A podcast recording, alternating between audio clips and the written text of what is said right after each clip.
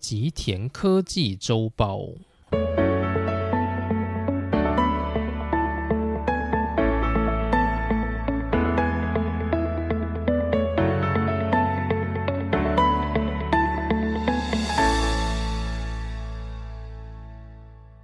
日本经济新闻在今年的九日报道，全球最大的晶圆代工厂台积电有望帮助被称作“细岛”的日本九州复活，主因是台积电将携手 Sony 等厂商在九州的熊本县新建工厂。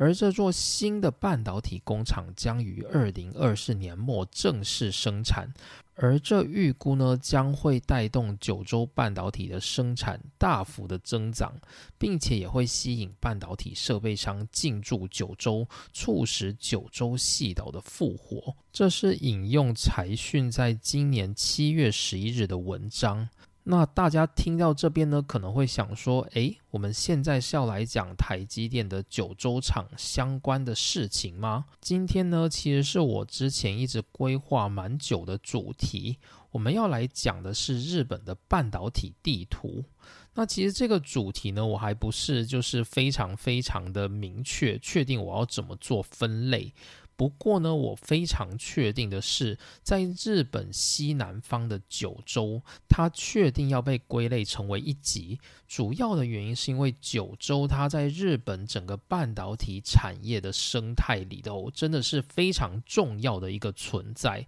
那虽然说我们现在讲到日本半导体业，通常你比较容易会想到的，大概就是。QXIA 也就是日本最大的半导体厂，那它主要的厂区呢是在关东的横滨地区，以及在我现在所待的日本三重县的四日市，所以呢，它主要是在日本本州的企业。那接着我们可能会想到的是，在日本广岛的美光工厂，那这我们也谈过好几次了。除此之外呢，也包含现在非常非常红日本车用电子的第一大厂瑞萨。那关于瑞萨的半导体工厂，我们之前有开一集来讲，主要就是讲瑞萨它目前所仅存非常重要的四座工厂。所以谈着谈着，我们好像都没有讲到关于九州这里到底是什么样的区域。而实际上呢，九州有一个非常重要的公司，我们在讲到台积电的篇章里面就有提到，叫做索尼半导体制造 （Sony Semiconductor Manufacturing）。那它主要就是一间在九州的公司。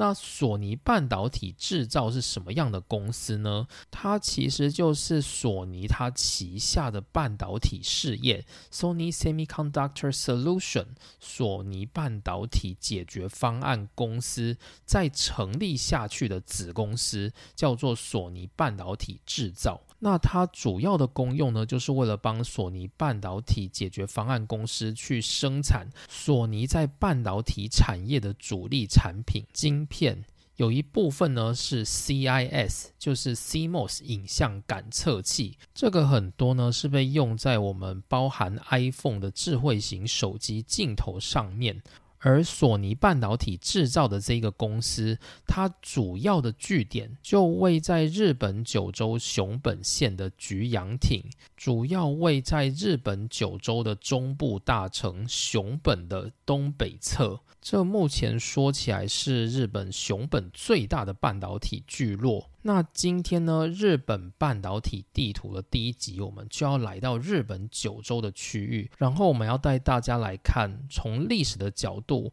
日本的九州对于半导体产业是一个怎么样的存在，并且呢，它现在的状况到底是怎么样？这是我们今天要来谈的主题。那会想要讲这个半导体。地图系列呢，初衷的原因就是我想要让大家知道日本在各地那些比较重要的半导体公司以及它的分布。那对于那些有心想要来日本半导体业发展的人，或许也就可以作为一个参考。因为有时候呢，如果你想要来日本，但是你不知道那个城镇它的周边到底有什么样的生活环境，所以我就想说呢，利用这个日本半导体系列带大家看一下，就是日。日本各区域的半导体发展的历史，然后并且呢，就是也会介绍一下这周边的区域，让大家对日本的整个地图会有一个比较明确的了解。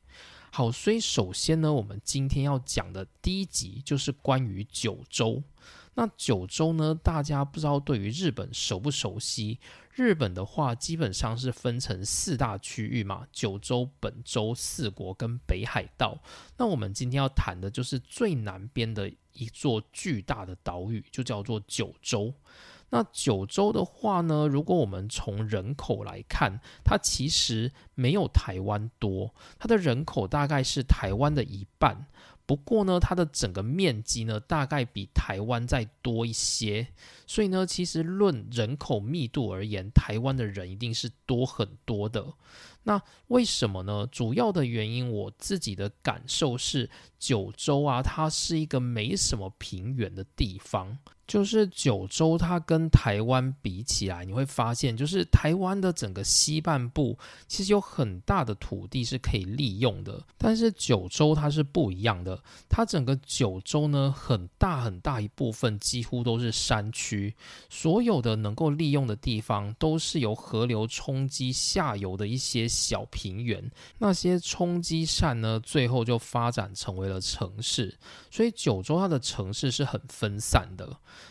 那如果我们来看，就是九州最大的城市，它会落在就是九州的北部，也就是福冈的那个区域。那个区域呢，因为它从以前开始就有就是五城的存在，所以呢，福冈它基本上就是一个人居住的地方。那九州大部分的人呢，也都集中在福冈的区域。然后呢，在福冈的东北侧，就是我们熟知的小仓啊，以及在小仓更北。北边的门司港最近呢被日本政府整并成为一座叫做北九州市，那它也成为整个福冈地区第二大的人口聚落。那福冈呢，个人去过了几次，个人都觉得还蛮喜欢的。主要就是九州它会有一种就是。跟整个日本本州完全不一样的风情，你会觉得整个城市呢有一种比较悠闲的感受。那福冈呢，大概算是日本第五大的都会区。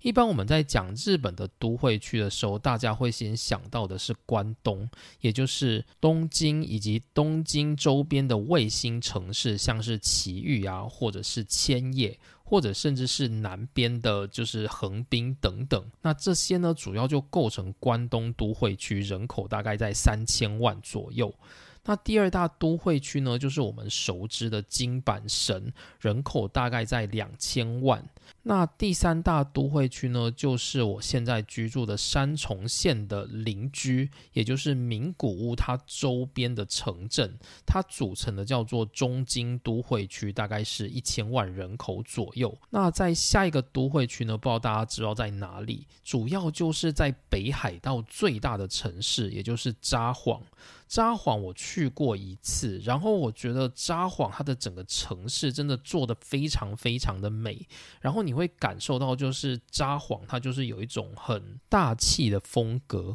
主要呢，当然也包含就是北海道它的地就是比较大嘛，所以它就能够让整个城市做的比较有规模。再加上呢，札幌它其实是一个比较新的城市，所以它就能够有比较现代化的都市建设。那接着呢，就来到第五大都会区，就是我们说的福冈，它就是在九州的上面。也就是北侧的区域，那福冈的中央区呢，就叫做博多，就是我们熟知的博多拉面的那一个博多。那接着呢，我们就再往南边走，来到九州的第二大都会区，这个都会区呢，就是熊本。如果我们把台湾就是区分成台北、台中、高雄这样的区域的话，福冈或者是北九州所在的区域，我们就可以称它是台北。那如果往南走呢，到台中的区域，在九州的话就是熊本。那熊本的中心呢是熊本市，人口大概是在七十到八十万左右。整个熊本县的人口呢，大概在一百七十万，算是九州的大县。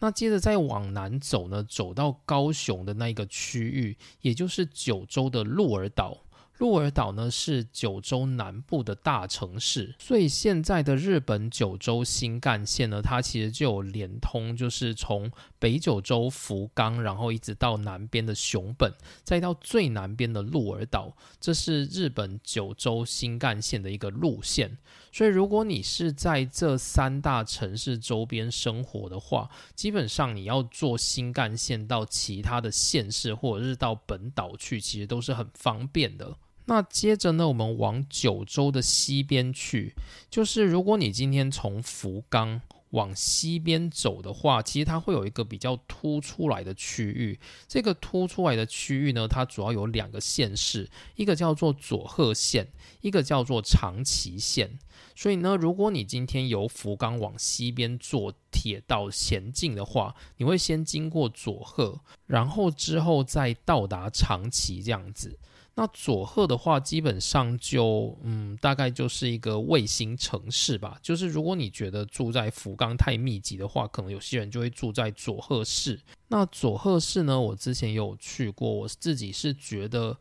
还算是有人气的一个城市啊，就是你不会觉得说，哎，怎么没有人？那通常我们讲到佐贺，你就会想到是佐贺的超级阿嬷，然后你就会想到，哎，佐贺好像是一个很偏僻的地方。但那其实呢，大概讲的就是佐贺的山区。如果你是在佐贺市区的话，其实它是连接就是九流美再到福冈的列车，所以基本上呢，也算是福冈的一日生活圈的范围。所以佐贺市的话，它基基本上不是一个没有人气的地方。好，那接着佐贺市呢，再往西走，我们就会来到长崎。那长崎的话呢，就大家就不用说了嘛，它就是。当年原子弹轰炸过的其中一座城市，它是一座山城。那长崎呢？因为过去就是开港通商的时间非常非常的早，所以它整个城市呢会有一种异文化的风格。不过我自己对长崎的感觉，我会觉得有点像是台湾的基隆，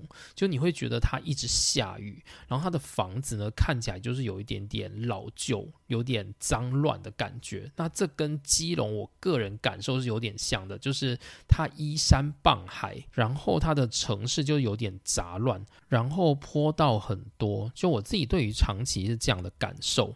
好，那接着呢，我们再由福冈往东走，你就可以绕过，就是整个。九州最中间的那些山区，绕到九州的东侧。那我们用台湾的想象，大概就是越过了雪山隧道。从台北过了雪山隧道，我们就会看到宜兰嘛。但是呢，如果你是在九州的话，从福冈越过了山区，我们就会看到下一座城市，也就是类似宜兰的那个位置的城市呢，叫做大分。那大分呢？它是九州的一个县，而这个县呢，它是九州的一个观光大县。主要的原因是因为呢，大分这个区域它有温泉。那例如说，我们今天想到要去九州旅游，你可能会想到别府温泉，可能想到就是游步院温泉、汤步院这些呢，全部都是在大分县。所以大分呢，它基本上就是有很多很多的温泉乡。以大分的首府大分市往北走跟往西走，你就会去到别府温泉跟汤布院温泉的据点。所以大分呢，就有点类似宜兰的感觉。就我们想到宜兰，就会想到礁溪温泉嘛。所以对大分也是有这样子的概念存在。那接着呢，我们再往南边走。大分在往南走，就有点像是台湾的东部干线往南走，从宜兰会往南。一直到就是比较偏南边的区域，大概在台东的那个位置，在九州的话，就会遇到最后一个县市，叫做宫崎。那宫崎呢，在九州就算是一个比较阳光的城市，主要是宫崎它的天气跟气温都是非常非常的好，所以宫崎你一到的时候，你就会感觉到蛮多的南国风情。那宫崎这个地方呢，就是如果你去观光的话，最有名的大概就是日南。那那里主要就是有人造的复活岛石像，然后你可以去体验南国的风情。然后呢，宫崎它还是日本生产芒果最重要的据点。诶，你会想说芒果一定是台湾的最好吃嘛？可是呢，实际上如果你去吃宫崎的芒果，它的芒果呢，这个甜度是完全超越台湾一般的芒果。主要是因为台湾的芒果大概就是随便种，就是你只要有一个品牌，大致上它就是会有一个甜度。可是，在宫崎呢，它的这个甜度其实是经过超级多的改良，所以宫崎它所生产的芒果就是完全是。是以甜知名的，所以你会觉得它的甜度呢是超越台湾的芒果。但至于哪一个比较好吃呢？就是见仁见智啊。就是有些人可能会觉得台湾芒果比较酸，比较好吃嘛。不过这也就可以证明说，日本的宫崎县它有非常好的天气。所以这主要就是我想介绍关于九州的一些地景。主要就是九州有几个非常重要的城镇。如果沿中轴线来看的话，就是福冈、熊本跟鹿儿岛。那你往西边的话，就会有佐贺跟长崎；往东边的话，就是大分跟宫崎，这样子就跟台湾的地理位置大致上是类似的，就是比较好理解，大概是这样的概念。好，那讲完地景之后，接着我们就要来进入今天比较重要的主题，就是关于九州的半导体。那说到九州呢，其实半导体产业其实算是九州一个非常非常重要的品牌，所以呢，九州其实在日本有一个称呼叫做“细岛”。就是现在呢，我们都会说台湾是一个细岛，因为我们就是有很多的晶圆厂，然后我们在做细晶圆的代工等等的，所以台湾呢通常会被称作细岛。可是最早细岛的称呼呢，其实是来自于九州，因为九州很早很早开始就发展出了日本专有的半导体产业，而且呢，它还曾经是世界顶级的规模。所以今天呢，我们就想说带大家从历史的角度来看一下，就是日本九州的这个区域，它的半导体产业的历史以及它的演进。那日本九州呢，它是在一九五零年代左右开始发展出它独特的 IC 产业。那主要的原因是因为九州它本身就是有很多天然的资源，并且它的人口密度不高，所以九州呢它有良好的水源，以及呢它有很广大的腹地，再加上九州它本身的劳动力算是蛮充足的，而这些优点呢都促使了很多国内的大企业想要到九州去设厂。那主要呢，九州还是因为它有广大的腹地，而在这种对于出口导向的经济过程当中，最重要的一部分呢，大概就是机场。而九州因为它人口密度没有那么高，所以它用地取得很容易，所以日本政府呢，它就以此条件开始在九州整建机场。那在一九六七年左右就开始有国内大厂到九州去设厂。首先出手的是我们的三菱电机，它在九州的熊本新建了熊本工厂，主要就是用来进行半导体的制造。那之后的三年呢，一九七零年，东芝它也到九州去设厂了，它选择的地方是北九州。以及大分的区域。随后，日本的五大财阀之一的 NEC 也宣布到九州去设厂，建立了九州日本电器。他把工厂呢设在熊本，也开始加入就是在熊本制造半导体商品的行列。而随着这些日本国内大厂的进驻呢，也开始有国际大厂也看上了九州这块地，像是德州仪器呢，他就选择在大分新建了工厂。而因为有这些半导体工厂嘛，所以设备商呢就跟着进驻。当时主要的设备商呢，就是日本国内自己的厂商，像是 TEL 东京电子，或者是 Alvac，还有日前半导体晶圆第二大生产商 Sumco 都进驻了九州。其后便开始带动整个九州半导体制造业的蓬勃发展。那在那个年代呢，其实发展半导体的国家非常的少，而台湾呢，在一九七零年初期开始有了要发展半导体的构想。不过这个构想呢，要开始慢慢的成长，还要到就是一九八五年张忠谋回到台湾之后，才有更显著的变化。而不过呢，日本在一九八零年，应该说是九州，它在一九八零年呢就已经成为是世界上非常重要的半导体生产聚落。而在一九八零年的时候，全世界有百分之四十九的晶片。均是来自于日本制造，而来自日本制造的这些晶片当中呢，有百分之四十呢，就是出自于九州，所以呢，九州在当时就被称作是叫做 Silicon Island。也就是细岛的意思。现在我们讲到细岛，我们一般都会觉得是台湾，因为台湾就是一个细岛。可是最早一开始能够被称作细岛的，就是日本的九州，而它掌握了全世界大概百分之二十左右的半导体晶片。那九州的全盛期呢，其实还没有完。一九八零年之后呢，日本的充电器也在宫崎新建的低润工厂。讲到这个充电器，不知道大家有没有印象？这个充电器不是指说我们去充电，就是苹果手机要充电用的那个充电器。这个充电器的“充”呢，是冲水的“冲”。后面那个电器是电子气体的电器，充电器呢是一家日本国内比较小型的低润厂商。那如果大家去回忆我们很久很久以前在浅谈低润的篇章里面，我们就有提到说，就是充电器呢，它最早就是来台湾找寻合作伙伴的时候，他就找到了当时想要踏足就是低润产业的。台塑集团，也就是台塑集团旗下的南亚科技，所以南亚科当初的晶片产品呢，它其实就是来自于充电器的授权。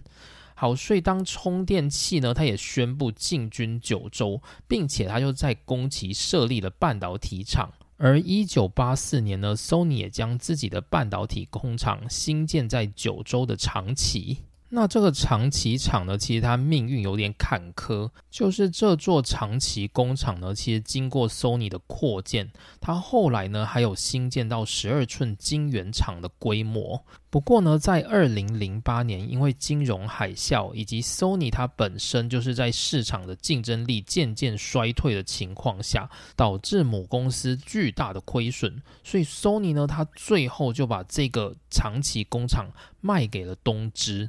不过呢，在二零一一年，就是 Sony 它慢慢发现到苹果产业里面它可以找到的地位，那就是 CMOS 影像感测器。所以呢，Sony 它又在二零一一年再次把这个长期工厂买回来。所以这座工厂呢，目前也成为 Sony 旗下用来生产 CMOS 影像感测器非常主力的工厂。那我们比较熟知的就是 Sony 目前在熊本。也就是菊阳町附近的影像感测器工厂，那个其实是 Sony 它在二零零一年为了要整并旗下的半导体制造事业，所以它就在熊本菊阳町附近新建新的工厂。让它用来管辖所有在九州的半导体晶圆厂，而后更名为 Sony 百分之百持股的子公司 Sony 半导体制造 （Sony Semiconductor Manufacturing）。那当时 Sony 它所取得菊阳町广大土地的一部分呢，现在也就是要分给台积电，在此设立新的晶圆代工工厂。好，那我们继续把话题回到九州，在一九七九年到一九八九年的这个十年间，九州的半导体生产数量呢，成长了八点四倍。在全盛时期的时候呢，也就是一九八九年的时代，九州呢，它掌握了日本百分之四十三的晶片制造。那虽然一九八九年看起来是日本最顶尖的时刻，不过呢，它也随即就必须走向下坡。主要的原因是在于一九八五年，也就是它在达到鼎盛的前四年，日本与美国签订了一项很重要的协议。这项协议叫做广场协议。广场协议呢，迫使日元必须要升值，而升值呢，就导致日本的出口开始出现大幅的衰退。那些原本畅销国际的日本半导体产品，在此时此刻都变得无法在国际市场上与竞争对手匹敌，而这导致最严重的就是日本从一九八六年到一九九一年所发生的日本泡沫经济。在那个时代呢，因为日元的飞涨，导致日经指数急急的下坠，几乎贬到了当时高点的三分之一不到，开始进入日本经济失落的十年阶段。那这其实还不打紧。影响半导体更深的，其实是一九八六年的另外一项协议，也是我们在当时低润的篇章有讲到的日美半导体协议。而这个协议主要的目的，就是因为当时日本的低润产业几乎囊括了世界百分之七十的市占率，对美国而言，日本几乎就是一个不得不去对抗的竞争对手，非常令人恐惧的对手。所以呢，美国它当时的做法就是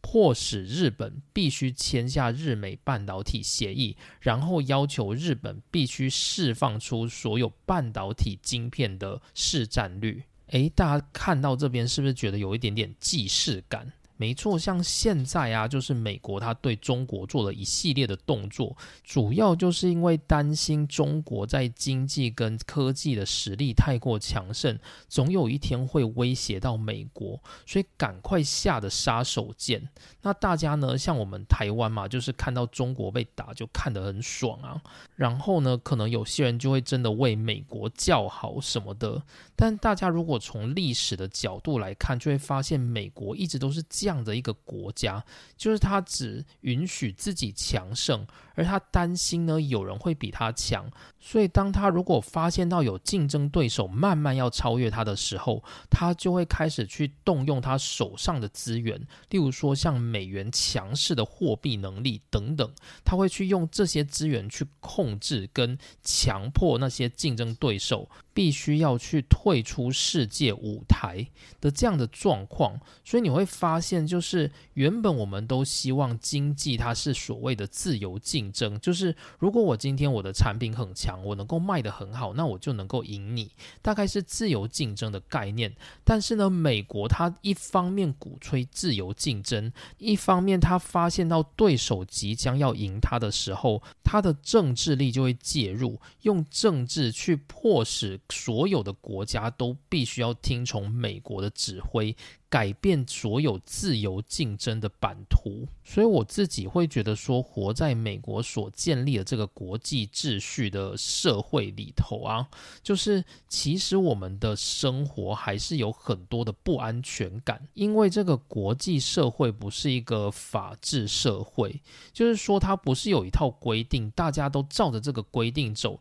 然后就能够在这个规定里面自由的竞争，不是的，这个国际社会是。今天，如果有人他影响到了制定国际规则的这个老大哥美国，那这个国际规则呢，注定就是要被更改，以去维护老大哥美国他的永久地位。那这个感觉就很像是，例如说，我们是台湾，我们是一个小孩子。那我们的爸妈可能是美国好了，那美国呢，他就规定说，诶，现在我们这个国际社会要做这件事情，就很像是。爸妈他要求小孩子每天要乖乖写功课，就不会被骂。所以你每天就乖乖的写功课，你觉得说，诶，我只要好好的写功课，我就不会被爸妈骂了。结果不知道从某天开始，你爸妈回来看到你即使写完功课，他也会来骂你。然后你这时候就很吃惊，想说，诶，我不都照你的意思写完了功课，你为什么要来骂我呢？这时候呢，你的爸妈又跟你说，因为你写功课写太慢了，所以从今天开。是你的功课呢，必须要在下午五点前写完，才符合我的规定。所以呢，随之你的这个游戏规则又改变了。原本你只要每天写完功课就不会被爸妈骂，现在你要变成你每天不只要写完功课，而且要在五点前写完才不会被你的爸妈骂。就是你即使好好的去遵守世界的游戏规则，你不知道什么时候这个世界又会再将你一军，它又会再改变成新的游戏规则。没办法，因为我们不是制定游戏规则的人，所以我们就好好像只能够被迫遵循美国所制定的国际社会。好，那接着呢，我们就回到九州，在经历了泡沫经济。以及日美半导体协议之后，从一九九零年开始，日本的整个半导体经济就出现了减速的效果。而这个减速呢，很大的一部分就是低润产业的衰退，而低润产业呢，几乎是日本半导体产业的最大命脉。而这个低润产业的衰退呢，九州自然的生产量也就跟着下降。所以它一直到二零零三年的时候，九州在生产日本国内的半导体晶片的生产比例，从原本的百分之四十三减到了百分之二十三。而大量的工厂呢，都开始宣布就是退出九州，所以这也导致呢，过去曾经辉煌一时的九州细岛，变成了半导体产业在国际政治角力下的牺牲者。那随后呢，就来到二零零一年。二零零一年是非常有名的网络泡沫化时代，而在这个时代呢，半导体产业又经过了一批洗牌，像是呢日立跟 NEC 呢，他们就卖出了自己的工厂。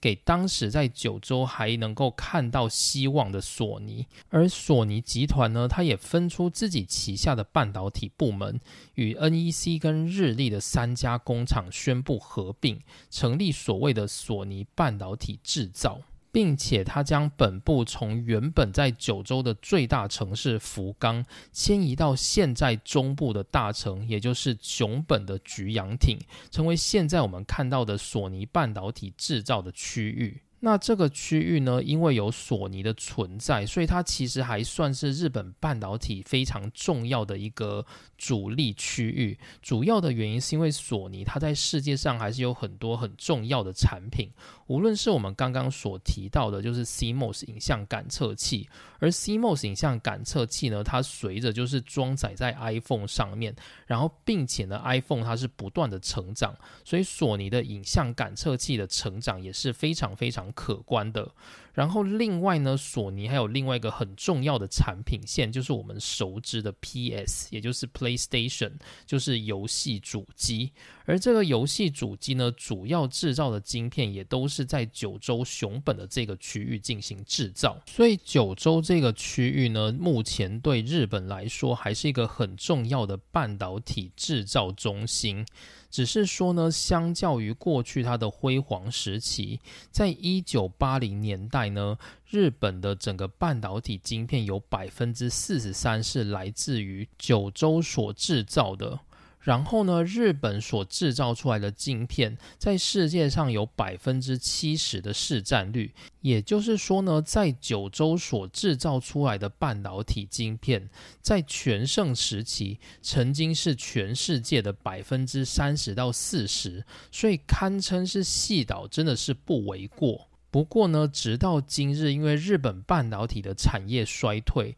目前九州所生产的半导体。大概只占世界的百分之六左右的份额。不过呢，如果以地域来看的话，大致上还是蛮多的。那九州呢，它其实也没有想象中的那么不堪，就是只有一直衰退，一直衰退而已。其实呢，九州也因为一些新兴产业的发展而开始慢慢的回升，像是像是近十年来随着车用电子的发展。各大车用电子厂商也开始进入九州的这个区域，像是爱信或者是瑞萨电子都进驻了九州。以九州作为半导体晶片的生产基地，所以呢，九州它的半导体生产还是有在慢慢回升的状态。那在二零一二年的时候呢，东芝有宣布就是撤出北九州的工厂，然后德州仪器也是在二零一三年离开了九州。但是旧的离开了，新的就上来了。二零二一年，日本政府与台积电宣布合作。要在九州熊本，也就是 Sony 所在的熊本菊阳町附近，新建十二寸晶圆的晶圆代工工厂，主要用来生产二十二纳米世代，甚至到十四、十六纳米世代的晶片。所以日媒呢就非常看好，说当台积熊本进驻的话，或许就能够再一次让我们的细岛九州复活。那或许呢，我们就能够再次看到九州恢复到往日的荣景。那虽然要恢复到就是过去三十到四十 percent 的那种时代，大概是不太可能。但无论如何呢，就是有效的去提升九州在世界的地位。个人认为也是有助于日本半导体产业，就是再次恢复一些信心，并且就是增加一些产业的力量，大概就有这样的感觉吧。好，那接着呢，我们来带大家看一下目前在日本九州有哪些相关的半导体企业。那这个资料呢，其实是来自于日本的经济产业省九州经济产业局所提供的，就是九州半导体关联企业的地图。那它里面呢就有介绍说，目前在九州这个区域里面有哪些跟半导体产业比较相关的企业，它都会列在里面。不过因为这些企业就蛮多的，所以我我全部都把它念出来的话，就有点像在念经一样。所以我大致上呢会带大家。纵观一下，就是分布的区域，然后我们去看一些比较细部、大家比较熟知的公司。那首先呢，就是如果我们看九州地图的话。大致上，在熊本的周边就会有很多的半导体产业聚落，它就会聚集在那边。那不用想也知道，因为目前熊本地区是九州最主力的半导体生产区域嘛，所以这里呢，就算是有索尼自己本身的工厂以外，也包含了会有设备商的进驻，所以呢，在这个区域就是一个很主要的半导体聚落。然后第二个比较主要的半导体聚落，就是从福冈沿着北九州。一直往上的那一个区域，它这个区域呢，就是过去东芝所投资的北九州的工业带。不过目前因为东芝它已经撤资了啦，所以现在在这个工业带就是比较重要的，大概是罗姆半导体这家公司。因为罗姆半导体它现在就是需要很多就是。六寸啊或八寸的晶圆厂，那在北九州工业带这一边，就是当初有很多。东芝等大企业所留下来的晶圆厂，那这些都是六寸到八寸嘛？那在这种先进半导体制成的领域，它也不能用啊，所以他就把它卖掉。那所以罗姆呢，就趁这个机会收购这些晶圆厂，因为现在目前的功率半导体所需要的晶圆还只能够到六寸到八寸，所以就没有办法去使用十二寸晶圆。那我这里讲的主要是像是 SIC 这种特殊第三类半导体所使用的晶圆啦。那如果你是讲像是 IGBT 那一种，就是原本系主导的功率元件的话，那当然十二寸晶圆也是可以做的。不过罗姆的主力大概是放在就是 SIC 第三类半导体的这一块的制造上面吧。然后第三个比较重要的半导体聚落是在九州东北侧的大分县，那这里呢就是也有集结不少半导体相关的聚落。那九州的半导体产业主要就集中在这三个区域。好，那其实下面还有一些零零星星的区域，例如说像宫崎县啊，其实也是有一些半导体产业的。然后像是鹿儿岛县也有半导体产业。然后呢，在长崎跟佐贺其实有一些半导体相关的公司，不过它就比较分散，比较不像是一个聚落的感觉。好，那先带大家看一下熊本县的主要公司。那我想这个不用讲，大家也知道吧？就是首先最重要的，大概就是我们的索尼半导体制造公司 （Sony Semiconductor Manufacturing） 这一家公司呢，它主要就是用来制造索尼它旗下所需要的 CMOS 影像感测器。那地点呢，就在熊本县的熊本市。东北侧的菊阳町的这个区域，那它到熊本市非常近，所以如果真的有心想要去那边工作的人，你可以就是住在熊本市，然后每天就开车上下班。其实我觉得算是不会太有负担的通勤时间啦。那当然，大家也可以不用去，就是 Sony 上班嘛。像是两年之后，台积电的工厂也会在这个地方新建完工。所以，如果有兴趣想要去台积电的话，就是大概也是走这个路径，就是你也可以就是住在熊本市，然后开车到菊阳町的台积电工厂去上班。那既然这里有晶圆厂，那就绝对会有很多设备商的厂商进驻。那这里有写到，就是有在这里设立就是服务工厂的，大概就是 TEL，也就是东京电子。台湾的话翻作东京威力嘛，就这里呢也会有据点，就是用来服务当地的半导体晶圆厂。所以如果有在台湾的东京电子上班的人，也可以考虑一下，就是来熊本。这样感觉好像是在推坑大家来熊本，但是我自己也没去，然后就。推坑大家来，这样好像不太好。应该说，如果你今天是真的对来日本有兴趣，然后你又不想要找就是太日商的公司，然后刚好台积电在熊本，它有要新设厂，所以如果有兴趣的人可以到熊本来。那熊本的话，基本上就是一个还蛮适合居住的地方，但是呢，有地震，就是大家还是要小心。那如果你原本就是设备商起家，其实就不一定要去熊本啦，除非你是真的想服务台积电。虽然我们都知道，就是设备商去服务台积电，其实都是会被操得很惨。但是呢，如果你今天是设备商，你想要来日本工作，其实不一定要考虑熊本，像是广岛的这个区域，跟我现在所在的四市这个区域呢，都是日本半导体工厂的大聚落，所以所需要的设备商也是非常的多。所以如果你是设备商出身的话，不一定要选择熊本，还是有很多区域可以选择的。好，那接着来看一下北九州这一区的聚落。那如果你是去北九州这一区的聚落工作的话呢，那你就可以住在，例如说小仓或者是福冈市，离这些区域都蛮近的。那住在福冈呢，它的机能跟感受大概又会比住在熊本更好，毕竟它就是九州最大的城市嘛，然后是日本第五大都会区。不过在北九州这一区的公司呢，大概就是主要都是在罗姆半导体上面。就是罗姆半导体呢，在这里有三座工厂，不过这三座工厂看起来好像都不是在太市区的地方，所以大家要自己评估一下生活机能的感受如何。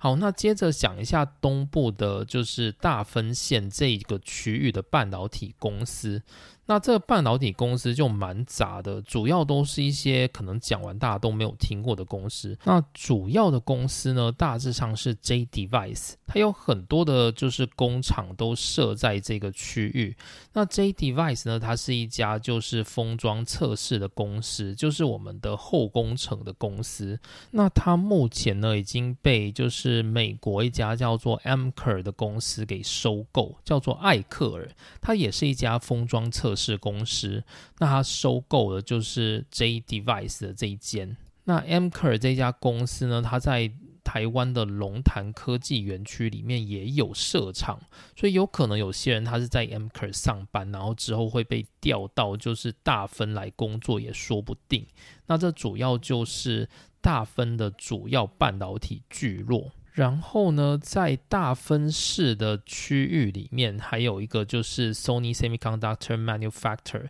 就是索尼半导体制造的公司的大分工厂。那这里主要的业务呢，就是用来做 CMOS 影像感测器的一些先进封装的组装跟开发。所以，如果有对就是 Sony 的先进封装有兴趣的人，有可能会到大分线来工作。好，那三大区域到这边主要讲完，最后来讲一下，就是个人比较想介绍的，就是在宫崎县的岩冈市，这里有一个很重要的公司叫做旭化成。就我记得我以前在成大念书的时候，常常都会有所谓的旭化成奖学金，那这就是一家日本很重要的公司。那这家公司呢，它主要涵盖的领域非常广，它主要从就是建筑的材料啊，然后到就是电子设备都有。那在宫崎岩冈市的，就是旭化成旗下的旭化成电子。那主要呢，这里就是他们在设计跟制造自己公司电子零件的部门。那在宫崎县这边，就是旭化成在九州一个很重要的大本营。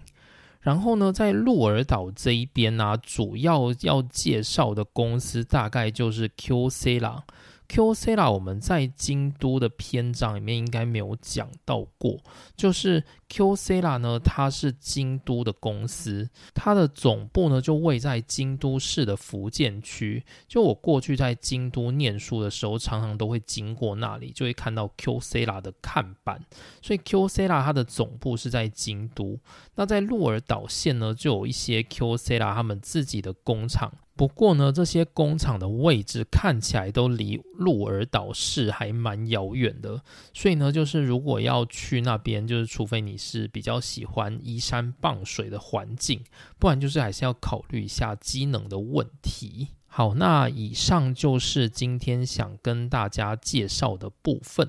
好，那今天的内容听起来应该有一点杂乱吧？主要就是因为我们要讲到一些比较区域性的历史，像是年表啊，或者是一些行政区等等。就如果你没有一个概念的话，你有时候听起来应该会觉得就很像只是一些文字。打进你的耳朵里这样子吧，那我想也没有关系。就是如果你是真的对这个区域有兴趣，你再来细听就好。如果你没有那么有兴趣的话，其实也不用太认真听，没有关系。那这大概就是我想要把这个区域地图做的完整一点，所以我大致上就是会把每个区域都讲过。但实际上呢，每个人他能够去的地方。就只有一个嘛？你不可能去很多地方上班啊，所以你只能够选择一个你想去的。那你在钻研那个区域到底适不适合你，大概是这样的感觉。那今天呢，我想说，就是为了整个地图的完整，我们就先来介绍九州区域。